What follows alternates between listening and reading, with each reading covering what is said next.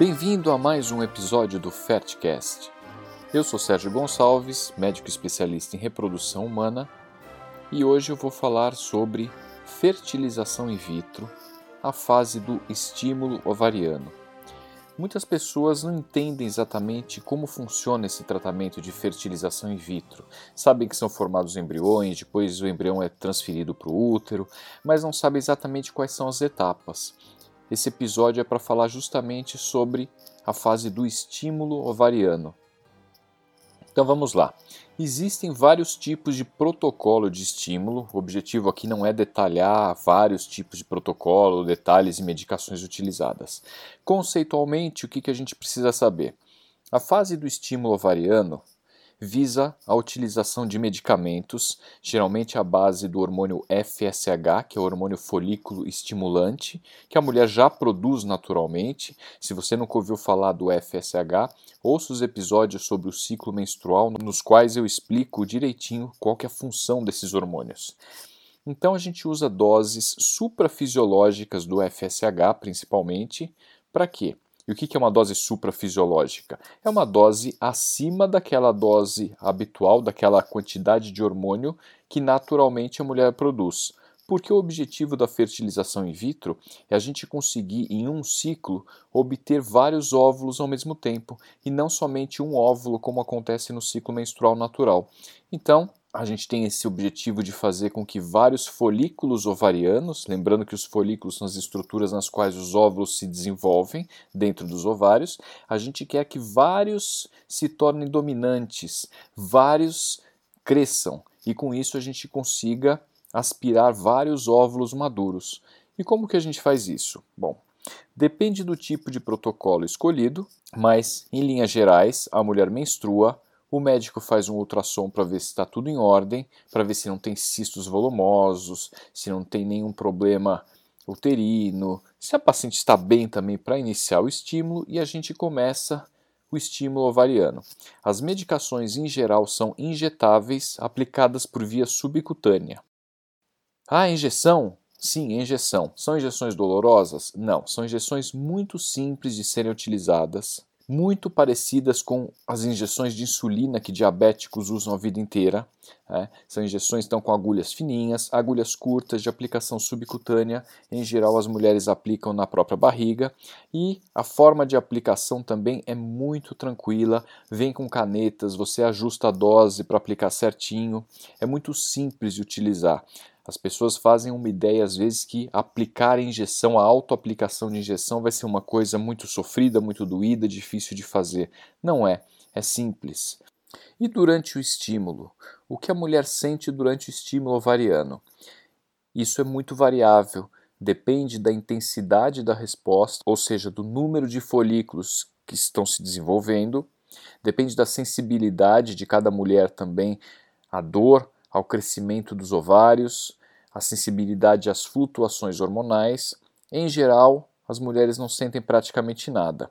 O que sentem é a partir do sétimo, oitavo dia, quando a resposta está boa, elas podem se sentir um pouquinho mais inchadas, eventualmente com um pouquinho de cólica. A subida do estradiol eventualmente dá um pouquinho de dor de cabeça. Já tive pacientes que se queixaram até de um pouco de náusea, tá? Mas são esses sintomas que por vezes eles acontecem, não é sempre, mas é importante que a paciente também saiba que isso pode acontecer para que ela não estranhe se isso acontecer. Tá? É, em relação à aplicação das injeções, o que, que ela sente? A injeção é muito tranquila, evidentemente, uma ou outra, dependendo da medicação, pode ser um pouquinho mais doída, ela pode sentir um pouquinho mais, de repente pegou um vaso, sangrou um pouquinho, vai ficar com um roxinho na barriga. Eu sempre oriento para pressionar o local da aplicação para que não tenha esse hematoma algumas classes de medicações que a gente usa eventualmente dão uma reação local, deixa um pouquinho vermelho, ardendo, coçando um pouquinho logo depois da aplicação. Então são detalhes que a gente acaba explicando para a paciente para que ela entenda que não tem nada de errado, que são sintomas, são sinais absolutamente normais durante um estímulo ovariano. Quanto tempo de injeções? O estímulo completo costuma durar por volta de 10 a 12 dias, mas quando a gente começa um estímulo, digamos, começamos um estímulo hoje, daqui a mais ou menos uns 5 ou 6 dias eu preciso fazer um ultrassom para avaliar como está a resposta, para ver se os folículos estão crescendo. em alguns tipos de protocolo, existe uma outra medicação que precisa entrar mais ou menos na metade do estímulo para evitar que aqueles folículos que estão crescendo eles se rompam. A gente bloqueia, que a gente chama de bloquear a liberação do LH. O LH é o hormônio que faz com que o folículo rompa e o ovário libere o óvulo. A gente quer que os folículos cresçam, que eles, se, que eles se desenvolvam, mas a gente não quer, obviamente, que eles rompam, senão a gente perde o óvulo.